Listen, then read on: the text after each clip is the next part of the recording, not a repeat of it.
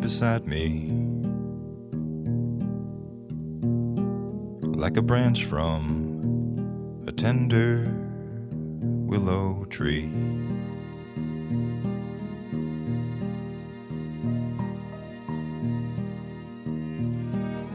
I was as still as still as a river could be. 大家好，欢迎来到墨手 My 瘦身心健康品牌的播客栏目启发时刻。今天我们邀请到了 My 瘦的创始人之一艾塔，邀请他来聊一下关于爱自己这个话题。我是主持人小迪，嗯，欢迎艾塔。Hello，大家好，我是阿塔，谢谢小迪邀请我来聊这一期的话题。这也是最近在我的生活里面啊，持续的在吸收、在体验、也在思考的一个点。嗯，主要是啊，我们的所有的线上的课程嘛，都会每天都有答疑的部分。然后最近很神奇，就是收到的所有的问题都是关于关系的。那其实，在关系当中呢。我们会发现，所有的关系都是由我们自己去创造的。我们创造了一个剧本，我们创造了关于我的这个人设。那么在这里面，必然会去考虑到的一个点，就是关于我的需求，而看见和满足我的需求，这也是我们所谓说爱自己的一个起点。因为，嗯，我最开始在。听到“爱自己”这个话的时候，可能是在十八九岁。嗯，啊，那时候大家开始聊关于自我、关于爱的话题。啊，在那个时候，我记得同寝室的小女生们，大家有聊过啊。那你觉得什么是爱自己啊？嗯，朋友之间也会聊。我们会去聊到说啊，爱自己其实就是去买一些好看的衣服。对啊，买一些我喜欢的包。你想吃什么就吃什么。但其实现在回过头去看啊，原来这个真的是对的呀。其实啊，为什么会这么说呢？听上去很肤浅，对不对？对买包、买衣服，但其实作为十八九岁的小女生，我们当时的需求呵呵就是去把自己打扮的漂漂亮亮的啊。嗯、大学也比较闲，没有特别多的 其他的事情啊。对的，就是我们的需求还是停留在这个层面，那去满足自己的需求。就是爱自己的一个表现，只是当时的这些话没有把啊背后的这个逻辑给说出来。嗯，对。那到了现在，随着人的成长，我们的需求会面慢慢变得复杂。是的，或者说我们会很容易忽略掉，尤其在关系当中忽略掉我想要什么。对，而去满足别人的需求，在工作当中忽略掉。我想做什么，我不想做什么，而去满足上司也好，或者是同事的需求。嗯，所以啊，听上去满足自己需求是一个特别特别容易的事情，但它回归到生活里面，回归到每天日常的事物当中，它其实不是那么容易可以做到的。对，它是一个听起来很简单、很轻而易举的一个道理。但是要在生活中真真正正的去做到它，其实是很难的。比如说，嗯，嗯，我们可能可能会去思考满足需求这个事儿，对小孩子来说是一个再简单不过的事儿，就是它是动物的本能嘛。我饿了，我想吃东西；我累了，我想休息。但是我们可能要思考的问题是，为什么我们会不去满足自己的需求？就是我们为什么会忽略掉自己的需求？嗯，在在我们的日常生活中，就是你看你在十八九岁的时候，你就会聊到爱自己这个话题。其实我们都知道要爱自己，这几乎是一个常识。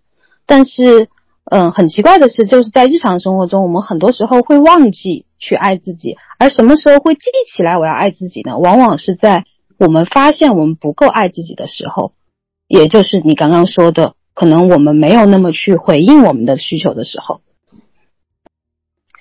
呃，你刚刚提到说为什么我们不会去满足自己的需求，其实这个跟啊、呃、我们的教育环境和我们的社会环境是有关系的，因为在呃、嗯、我们的我们这个文化里面，它是更集体意识的。对，嗯，所以我们会把自己作为集体当中的一小个部分，而我也是去需要去满足和服务于整个集体的。这个集体可以是小时候的一个班级、一个组、一个团队，啊，对，也可以是一个家庭。长大之后的，呃，你所做的这个项目的其他的成员、你的同事、你的公司，所以我们无时无刻不活在集体当中，无论是大的还是小的。那么，当我们觉得我们是集体当中的一份子，以及我要去为集体奉献，甚至是牺牲的时候，嗯，我们势必会忽略一些自己的需求。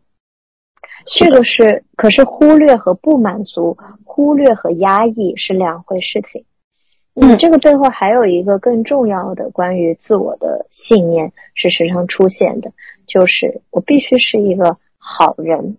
对，嗯，在这样的一种核心信念之下，我们很容易做出忽略自己需求的事情，因为大家所定义的好人是怎样的呢？就是通常的定义就是啊，大家觉得我是个好人。嗯，大家为什么会觉得我是一个好人呢？是因为我可能满足了他们的需求，对，所以他们觉得我好。通常是这个逻辑嘛，对吧？不然。嗯，不然这个好，我们小时候也不知道怎么定义啊。就是别人说我好，那我就好啊。那别人的好是有他们的视角和他们的需求出发的。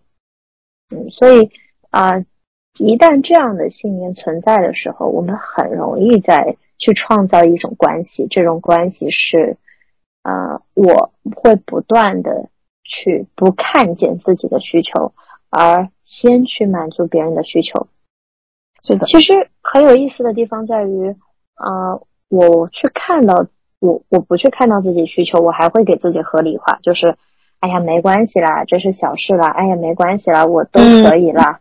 对啊，可是真的可以吗？真的没关系吗？对，嗯，这些东西它不是不存在，而是一直被压抑，所以他可能到某一个点、某一天的时候，他会突然爆发出来。是的，而这种爆发的时候，我们会感觉到特别特别的委屈。嗯，这也是我在与大家交流的过程当中，包括我自己的成长过程当中发现发生过的现象。其实，委屈它的这种情绪背后的原因就在于我的需求没有得到满足吗。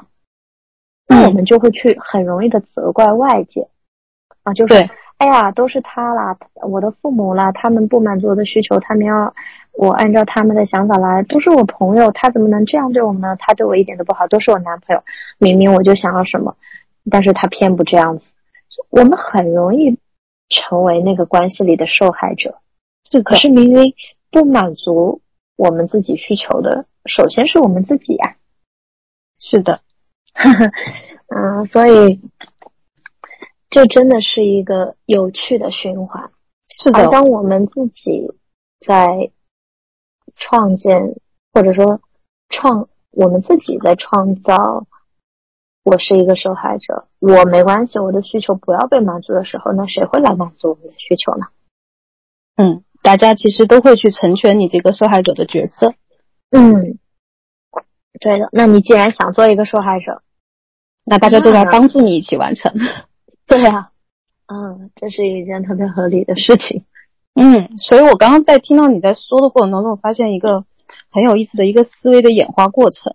首先是我们为什么不去满足自己的需求？因为我们被一种应该思维绑架，那种应该可能是最开始是外界给到我们的，是教育和文化给到我们的，慢慢的它会内化成我自己的应该，然后我压抑掉了自己的需求。然后开始出现了情绪的信号，也就是你刚刚说的委屈。然后当情绪的信号出现的时候，我开始往外界投射，我开始去找外界的麻烦，应该是外界出了什么问题，应该是关系出了什么问题，应该是这个工作制度的不合理，所以让我产生了委屈的情绪。所以在这整个思维的闭环里面，我们其实就错过了一个去看到自己真实的需求的一个很好的一个机会，对对吗？是的，是的。其实，嗯，即便我们很长时间没有看到过自己的需求，但我们永远都有机会。这个选择权和这个钥匙永远在我们自己的身上。嗯，我们去回溯，有的时候，呃，大家很喜欢去回溯各种各样的原因啊，为什么我啊不能满足自己的需求？为什么我不会这样做？为什么我变成今天这个样子？为什么我会痛苦？为什么我不快乐？我们可以找到一万个原因嘛，一百个、五十个原因去回溯啊。那看到这个背后的原因，为什么当然是很重要的一步。可是其实只有这个当下是真实的，就是我们永远都可以在这个当下开始让转变去发生。嗯，很多时候，嗯，我们在关系当中会去投射的是啊，当我感觉到一段关系不满意了，我就想我要跑掉。嗯。或者是我要离开这段关系，或者是我觉得改变对方，对的，去改变对方，他他本来的样子。但其实我们会发现，我们关系的模式，各种各样的关系，有跟金钱的关系，跟父母的关系，跟朋友的关系，跟恋人的关系，嗯，所有的这些关系往里面去看的话，它总有相似之处。而这个原因就在于，因为我是没有改变的，对，我是特别重要的那个因素，所以我所塑造出来的关系都是这个样子的。比如说，啊，在我的从小到大的生活环境里面，啊，我自己所塑造的关系有一个共同的特点，就是，嗯。我总是总会被当成那个在大家发生问题而寻寻求帮助的那个人。嗯，这种帮助，他不管是在同学之间啊，老师、校长啊，或者是甚至可能是在父母的关系里，这帮助他可能是物质上的啊，年纪大了嘛，嗯，都工作了之后，那他更多的是情绪和心理上的。这原因其实就在于，啊，我愿意去当，或者说我以为自己愿意去当那个拯救者的角色，我我觉得我得去帮助别人啊，他们才会觉得我是一个好人。当别人发出请求的时候，我必须给予，我不能拒绝。那我就不断的去说 yes，那别人就会觉得哦，这个人他很愿意帮助别人嘞，不管你说什么，他都会说是的，是的。那别人当然。也就像你说的，来帮助我成为那个所谓拯救者的角色。嗯嗯，那么这个会演变成我的时时间会不断的不断的被挤压。对，嗯，你的精力也会对，包括有很多我不想做的事情，它也会被别人的事情所占据。然后你就产生了一些情绪，对的，嗯，这个是一个很深很深的情绪，委屈的情绪，嗯，它是在自我探索过程当中某一个阶段才浮现出来的，因为在过去的很多年，我都会觉得我就是这样的一个人，嗯，我可以无条件的或者说持续的去帮助更多的人，或不能说帮助了，应该说答应大家的请求。我也很愿意做这样的事情，直到在某一个阶段，有各种各样的情绪被搅动，嗯，他会开，我应该说，我能够接得住这些情绪的时候，他才会出现嘛，或者说我能看得见这些情绪的时候，他才会出现。是，那么我就看到了，哦，怎么会有一个委屈的情绪？我自己看到的时候，我都在想，嗯，这是什么呢？我怎么会有这样的情绪？那是我自己从来没有看到过自己的面相，很有意思。嗯，所以我觉得情绪是一个非常好的一个信号，是一个是一个拍一拍你的一个信号。情绪其实是一个比较温柔的信号，有的时候可能会情绪的信号，如果我们听不见的话，有的时候它可能会用一些更激烈一点的信号，比如说身体的信号等等等等。所以最好的是在当产生情绪的时候，我们跟我们经由这个情绪向内去挖，为什么我会产生这个情绪？就像你刚刚挖出来，你有一个拯救者的一个角色，你非常相信自己拯救者的这个剧本，然后直到你有你会发现你有一个情绪，然后你去挖出来的是你想要去做一个好人，但我不知道艾塔有没有再深入一点的去挖，为什么必须要是一个好人？这背后还有一个更深的信念吗？嗯。是的，这个背后更深的信念就是，我我只有这样才会被爱。嗯，是的，我们对于爱、对于认同的渴望会促使我们做很多的事情，促使我们去嗯好好学习，对，找一个高薪的工作，去成为一个更优秀的人。我们往往可能是为了别人的认可，或者是那个看上去好的样子。嗯，即便有些事情不是真正想做的，但也会因此而变成一个推动力去做。那好人也是其中的一个，对，就是好是一种名声嘛。嗯，对，就是大家会觉得说，哎。这个人很好，那么这样的一个评价，你会我会觉得说，哦，大家是喜欢我的，是的，我是被爱着的，被认可的。那么这种好的感受，所谓好的感受，它成为了一个非常强大的推动力。嗯 嗯，所以我这个听到的，嗯，说你说，所以我听到的其实是一个。嗯，害怕不被爱的故事，然后更深一点，其实是你把自己被爱的权利让渡给了外界，然后把自己判断我自己是否值得被爱，呃，我是否是一个值得被爱的人，呃，我是否是一个好的人，一个有价值的人的权利让渡给了外界，所以这个过程当中，你必然会不断的去挤压自己的需要，挤压自己的能量，去给予外界，因为你其实。嗯，看起来你是那个 saver，但其实同时你也在通过获得他人的认可和爱和需要，在获得你的需要，对吗？是的，这一点说的非常非常对。往往那些需要去帮助别人的人，才是那个需要被帮助的人。对，嗯，事实就是这样子的。嗯，就是每个人都在通过自己的方式。通过在别人的身上去找到自己，啊，更重要的一点，刚刚小迪说到的特别特别好的是，这就是把自己的力量让渡了出去。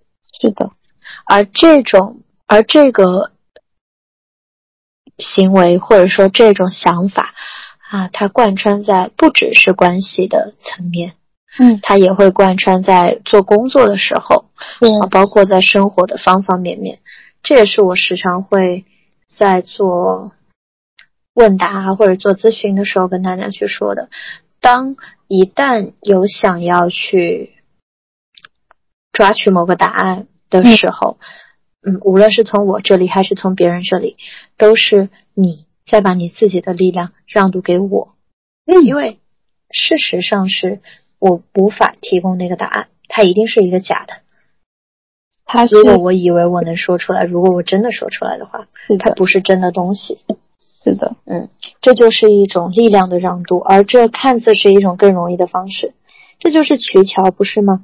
就像我去所谓的帮助大家而去获得这个好的名声，嗯，其实也是一种捷径。对，因为靠着去发现自己的力量。呃，回到自己的内在去找到那个答案，他是不容易的。他也要面对很多很多的所谓的内在的阻碍。而如果向外的话，只要听到一个好的反馈，只要嗯听到你想收获的那些声音，你好像就达到了那个目标，但其实根本没有。是的，所以看起来更容易的路，其实是绕得更远的路。是的，这是好妙的地方。对，这是一个自我觉察里面很妙的一个地方。对的，是这样子的。以为的捷径其实是一条更远的路，而且是一条如果没有觉察的话，它会是一条越走越远的路，就是在不断的去满足外界需求、不断的去抓取的过程当中，离自己越来越远。嗯嗯，所以嗯，所以我真的觉得，就是向内走的这条路，有的时候真的会把它形容成是一条勇者的路，因为它真的非常的需要勇气，因为它是一条更难的路。它是对的路，但是它是一条更难的路，我们会很容易。向外界抓取是看起来是更轻巧的，更取巧的，会很它很很容易会诱惑你，应该是嗯，是的，是，所以艾塔，当你看到了这个层面以后，嗯，所以你是怎么做的呢？关于回到爱自己，这个时候看到自己这么深的层面的这个需要的时候，啊，其实看见。就是转变的开始，是的，嗯，最难的部分其实就是看见了，不是吗？因为需要很大的勇气去面对这样的一个真实，尤其是 还要把它说出来。对，啊，我觉得最难的是先坦诚的面对自己的那一步，然后其次是说出来的这一步。最难的其实是和自己相处那部分，对自己的那部分。那怎么样去做，或者说怎么样开始爱自己？其实，他似乎没有那么难了。对，从最简单的开始嘛，从身体开始。嗯，从听见身体的需要开始。以前我也会有一些因为健身的这种痴迷，或者说对于身材的这种要求，这也是外在的一个标标准啊。对，嗯，有一些跟食物不不好的关系。那么，其实这些都是同样的原因，啊，它都是来自于内在的一些问题而导致的外在的呈现。比如说跟谁吵架了，啊，丢东西了，嗯，跟食物的关系不好了。其实，当内在是和谐的时候，这些问题它都是会缓解、消融和不存在的。嗯，那么从身体的需求开始，就从问问自己，哎，我今天。状态怎么样？我想吃什么东西开始啊？其实一个人的时候，这个东西似乎很容易做到嘛。那我想吃什么我就点，想吃什么我就做。但是如果加了一个人呢？加了一堆人呢？嗯，能不能做到呢？它就是一件需要去练习的事情。那么去练习。满足自己的需求，在集体或者说在团体当中的第一步是，我愿意去表达我自己的需求，而不是把我所有的需求隐藏起来，觉得当我是一个没有需求的人，我就是一个很好相处的人，这样的一种非常错误的观念。对，一从食物、从衣服、衣食住行开始，我慢慢的去找到身体想要的那个状态的时候，它会越来越多的给你发送信号，那么。心也是连接在一起的，你越来越会知道哦，我现在的状态如何，我想要的状态是怎么样的，我怎么样，呃，才能去跟随、满足、尊重我身体和我的心的需要。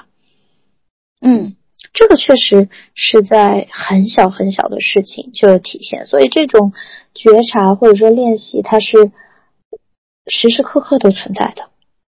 嗯，它是一个细微的活儿，可以这么说吗？对的，它没有想象中的那么的郑重其事，也没有那么的大，就是在生活的一些细节的小地方，嗯啊，比如说运动，啊，问问自己的身体，我今天想运动吗？或者说我今天想要什么样的运动方式？呃，今天我在和我瑜伽老师在聊关于。练习这件事情，每个人都知道运动会让自己的身体更好，状态更好。嗯，但是有时候停下也是很重要的一个部分。嗯，因为在停下的时候，当你会被外界很多东西扰乱，你觉得啊，我得怎么怎么样的时候，反而你停一停，嗯去。了解了解你自己真正想要的，身体真正想要的是什么，反而是比较重要的。相对于啊，我在完全不清楚这一切的情况下，我就疯狂去做。嗯嗯，当然，或许疯狂去做也是我们势必会经历的一个过程，因为只有做了撞了之后，才知道哦，这不是我想要的。对的，但是在经历过这样的一个阶段之后，会有一段时间想要停下来，嗯，更多的去回归到自己的身上。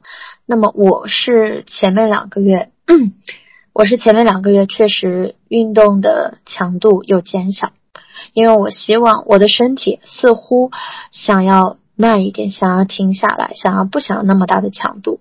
那么最近的这一段时间，我发现，哎，身体它想要活跃起来。他很渴望去运动，那么我就跟随他，我就去运动。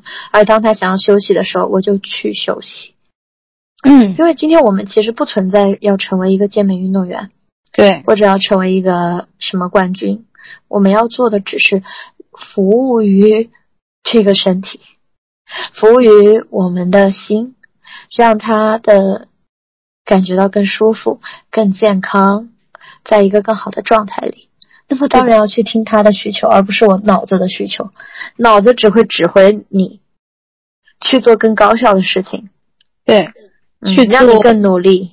对对对，去对抗你的心。对，所以所以所以，而且当我们不去做那个脑子的需求的时候，然后脑子又会出现一个评判者，说你太懒了。对，嗯嗯。对你不应该这么放纵你自己，你今天应该去运动。你这周已经拉了几次了？这些声音通通都会出现。嗯，我觉得这也是一个信号，就是评判的那个声音开始出现的时候，也是一个信号。或者是如果我有一件事情没有完成的很好，然后会开始陷入对自己的苛责和各种的评判。有的时候会是外化到去对他人的苛责或评判，有的时候是直接是对自己的苛责和评判。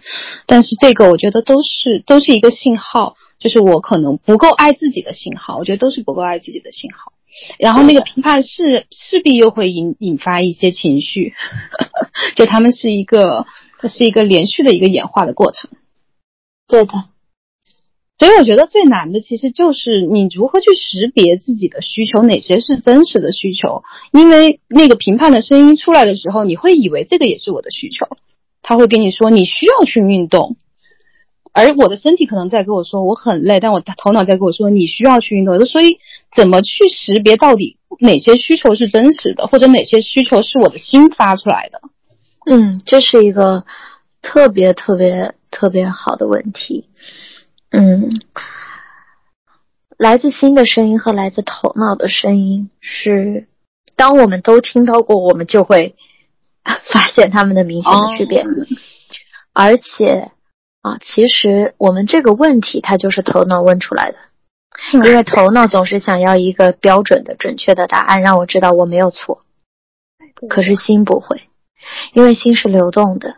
他每一个，他每一时刻的状态都在变化，他怎么会有一个标准的答案呢？那如果头脑非要这个答案的话，那也很简单，就是来自于头脑的答案，它后面会有很多很多的故事，因为头脑不断的在编撰故事。当我做了一个决定，我今天要去健身了之后，我明明不不太想要去，但我的头脑告诉我，如果我不去，我就是一个懒人，而我不能做一个懒人，那我就会有很多的情绪。我又会想，哎呀，等一下我做完之后，我会不会怎么怎么样啊？哎呀，如果我不去做的话，我就会，嗯，自我谴责啊，嗯，然后变胖啊。我都吃了这么多了，我还不去运动，就会有各种各样的念头出现。而当这个东西来自于你的心的时候，其实很自然发生了。那你就去，那你就不去。嗯，关于关于这个，就是我还想起来。呃，有一个很有意思的一个小的一个判断的方法，是我之前在听那个台湾那个 JT 叔叔他讲庄子课的时候他提到的。他说，当你没有办法去识别什么是你真实的需求，什么是你新的声音的时候，你可以试着先去在生活当中去做一些有罪恶感的小事，就你可以从很小的事情做起。就是为什么会有罪恶感呢？因为你。违背了你头脑当中的应该，所以你会产生罪恶感，反其道而行之。对，然后你会觉得快乐，为什么呢？因为你回应了你的真实的需要，你回应了你的新的需要，就是做一些有罪恶感并且感觉快乐的小事。我刚刚这个话说完，不光是有罪恶感，并且它还让你觉得快乐。然后你可以在做这个事情的过程当中，慢慢的去觉察啊，我为什么会有罪恶感？为什么会不敢让自己休息？或者是我本本来今天该打个电话给我的爸爸妈妈，这是应该嘛？这是，但这是头脑里的应该，这是社会告诉我们的应该。但是我今天如果不打的话，我会觉得我轻情绪上更轻松一些，但是我又会有一点点的罪恶感。那如果你试着去做，那我今天就不打，然后我去品。细细的去觉察那个罪恶感来自哪里，而那个轻松和那个小小的快乐又来自哪里？其实大概就能慢慢的可能能识别哪些是头脑的声音，哪些是心的声音了。嗯，这个是一个很好的反其道而行之的方式。我们一般说的意思是一模一样的，但我们会正着说，就是那些让你感觉到呃真正自在、舒服、快乐的事。啊，你的身体想吃这个炸鸡，那你吃一口，你又不会怎么样，那你就去吃，吃了之后不会很爽吗？嗯，但是他把罪恶感这个提出来了，我觉得非常好。对，因为因为其实人在生活中很容易变得麻木，或者是他会嗯出现一些虚假的需求，或者我们说虚假的欲望，这些欲望可能是。别人说他好，那你也觉得他好，所以有的时候问我们，直接问我们想要什么，我们真实的需求是什么，也许不一定能得到那个真实的答案，所以有的时候可能可以反着来。对我，我觉得这个很好，而且当我们不那么了解身体的时候，我们好像没有办法正着来，因为脑子里那个声音总在打架，那我们就干脆遵循脑子的反义词好了，有意思。嗯，对。我经常会发现，我是脑脑子里面有两个声音在打架的时候，我就会选择去做那个让我觉得有一点罪恶感、小罪恶感，但是又会带来小快乐的事。啊，这个让我想到在学习做选择题的时候，考试我总是会选那个错误的答案，因为我的直觉选择了一个答案之后，我的头脑会告诉我应该是另外一个。然后我听从了头脑的声音，总错。后来我就发现了，哎，当这个声音出现的时候，我就选另外一个，总对。哇，这太妙了。嗯，所以有可能你的头脑没有学会那些知识，但是你的心已经学会了。直觉是会的，直觉有感知，而头脑它有时候没学到家，就是半会不会，它反而是错，而且它还很喧闹，它非常的吵。对。所以，所以这个直觉，我相我相信大家听到这个直觉这个话的时候，都会觉得我很渴望，我也能，嗯，去倾听我的直觉，然后我很渴望我的直觉可以引领我去尊重我的身体，去爱我自己。嗯，对。但是，可是很多时候就是我们会害怕，会害怕我们的直觉，嗯，让我们损失掉什么，让我们 miss 掉什么，或者让我们搞砸什么。因为我们崇尚理性嘛。对，虽然大家都不理性，但我们总觉得脑子好像就是理性。嗯嗯，而直觉像是一个炸弹，嗯，会随时爆炸的一个让我们受伤的东西，但我们好像弄反了。嗯，直觉来自于最心底的那个声音，来自于你本嗯最真实的需要。而大家往往把这个当做所谓本能，嗯，就是跟欲望扯上关系，所以我们觉得我们要违背，或者说我们不能跟随自己的欲望啊，所以我们要跟随理性，又去相信头脑的声音。但其实直觉是非常非常纯粹的，但跟随直觉它不是一件那么容易的事情，它也是需要练习的，因为很多时候小孩他有直觉。这就是为什么抓阄游戏啊，我真的觉得有点东西。对，啊，它为什么会有这样的一个游戏，然后流传这么久？对啊，具有这样一定的，大家都去相信它啊，虽然它可能还是胡扯了，嗯嗯，但是它是小孩子的直觉，是它当然会有各种因素的影响，但是它它就。就来自于在那个时刻，他最真实的，在那个时刻他最真实的想法啊，最真实的，或者说最凑巧也可以，但就是这样子的。而当长大了，比如说小的时候，你抓住了一个东西，你不会去想背后是没有故事的，对我不会去想啊，我要成为这个啊，我要做这个，那我会不会怎么怎么样？但是长大了之后，因为我们有太多框架性的，或者说各种各样的声音植入我们的头脑，当我们做任何一个选择的时候，我们都会有其他很多很多的声音在话外音里面去，是让我们恐惧或者让我们焦虑，但但其实那不是真的，那只是一些念头，那只是一些声音，仅此而已。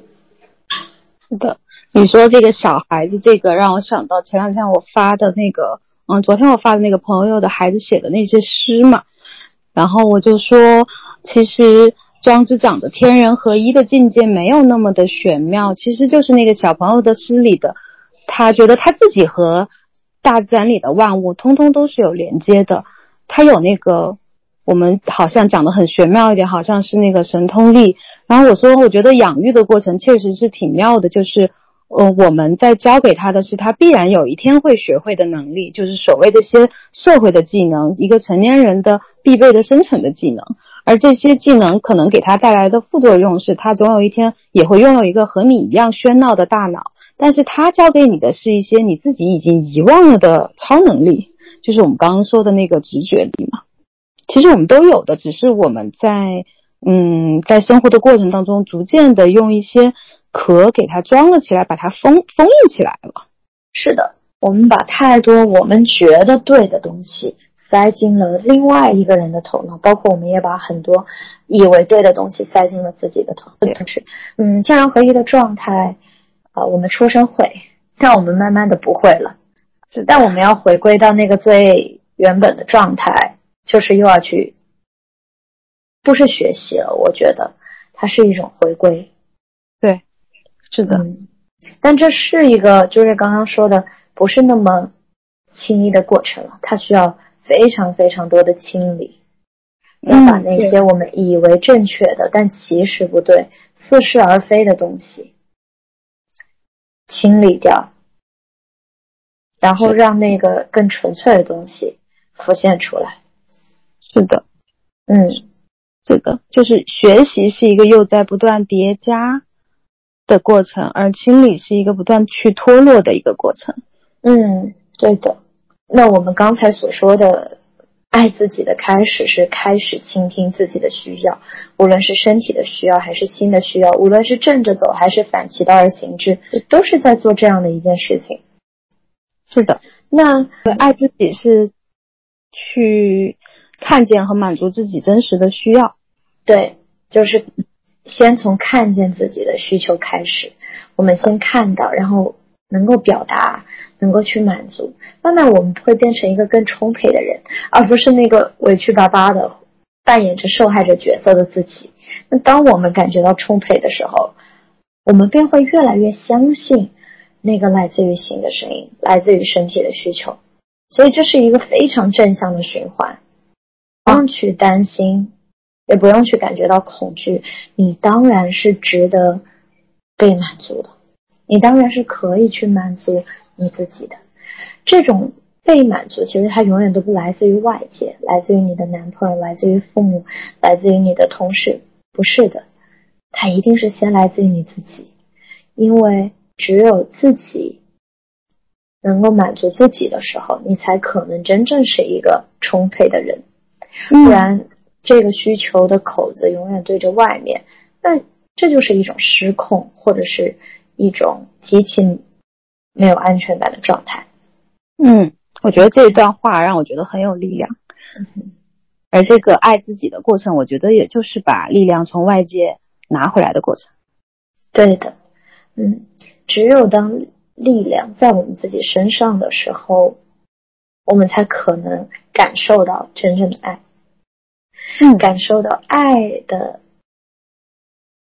爱的体验，它是无时无刻的，它可能在风里，在今天的阳光里，在今天你吃的食物、喝的水里，在今天你爱人的微笑和亲吻里，在父母的问候里，它无时无刻都在发生着。但如果我们总是在等待，就像一棵小幼苗快枯萎了，等待说老天爷啊，快给我一点水吧，快下点雨吧，这种祈求和渴求的状态，它是没有办法充盈的，它就是一棵越来越枯萎的树，小树苗。是的，嗯，所以我们其实就在爱里，对，我们本身就在爱里。对，当然我们。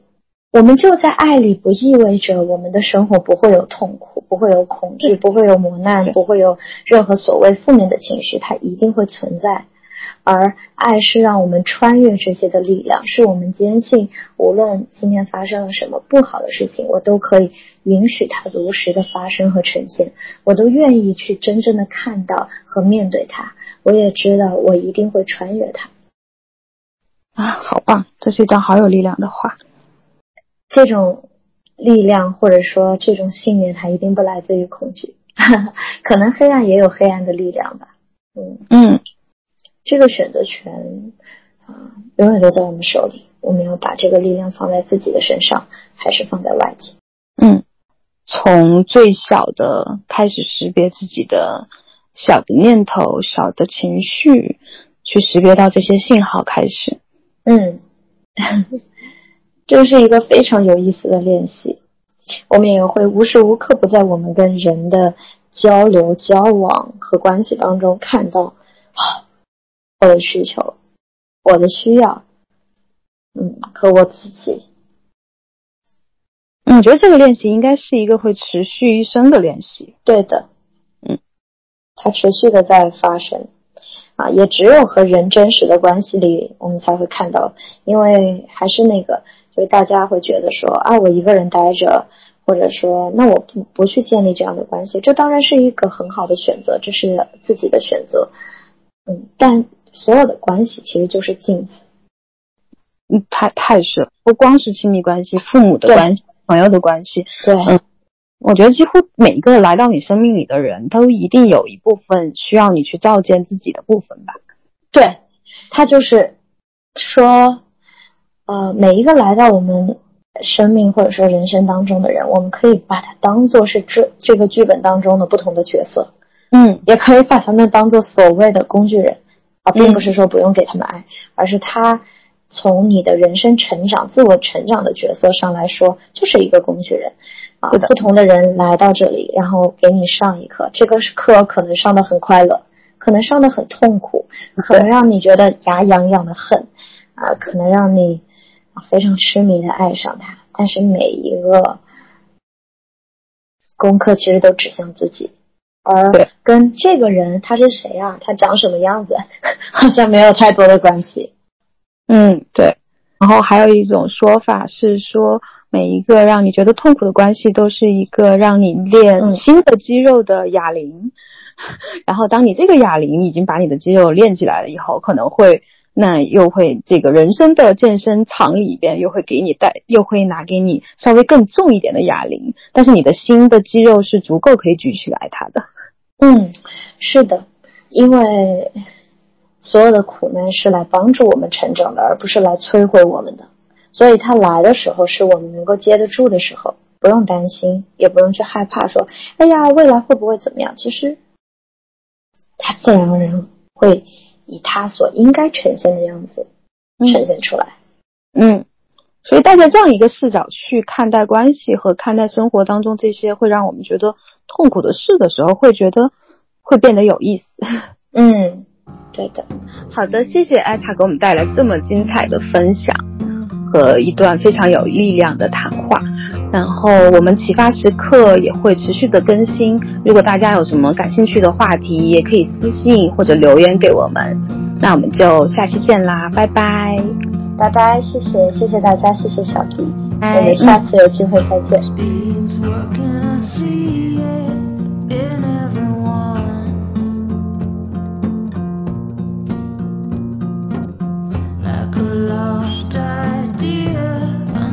ready